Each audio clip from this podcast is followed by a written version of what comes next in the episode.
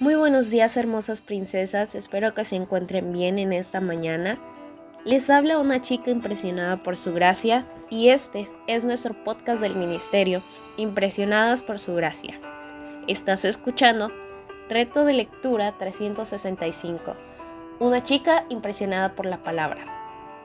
El día de hoy nos encontramos en el día 17 del mes de febrero, en el día 48 de nuestro reto. El día de hoy leeremos juntas números 30 al 32. Pensamientos de hoy. Votos.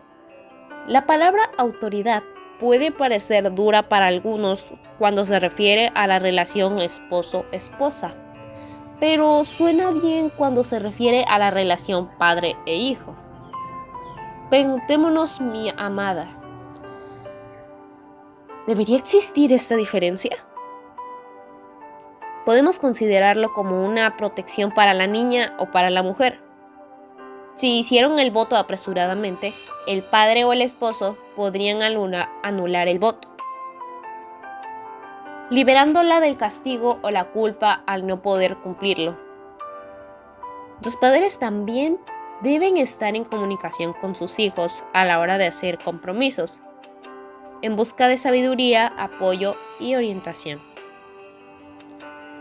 Proverbios 20:25 en la nueva versión internacional dice, Trampa es consagrar algo sin pensarlo y más tarde reconsiderar lo prometido.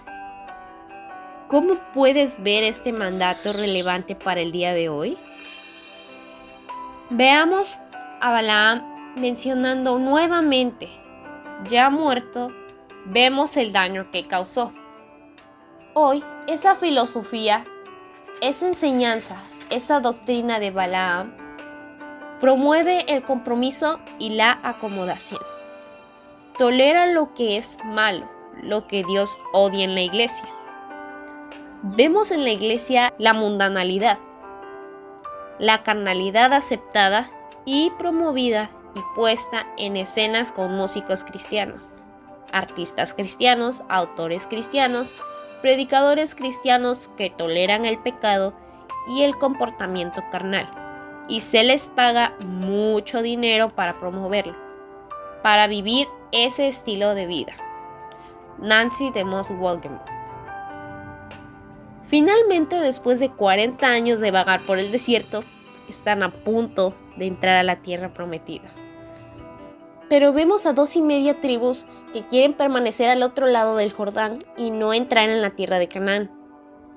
Por supuesto, esto molesta a Moisés porque piensa que la historia se repetirá y les recuerda que lo que sucedió la última vez que estaban a punto de entrar en la tierra prometida. Los rubenitas, los gaditas y la media tribu de Manasés le dicen a Moisés que ellos cruzarían para luchar junto al resto para destruir todo como el Señor les ordenó, pero que luego regresarían a este lado del Jordán para establecerse. Esta tierra debe haber tenido algo realmente especial para que ellos hicieran esta solicitud y decisión. ¿Has visto la historia repetirse? ¿Qué has aprendido del pasado para no repetir otra vez? Gracias por escucharnos en este bello día.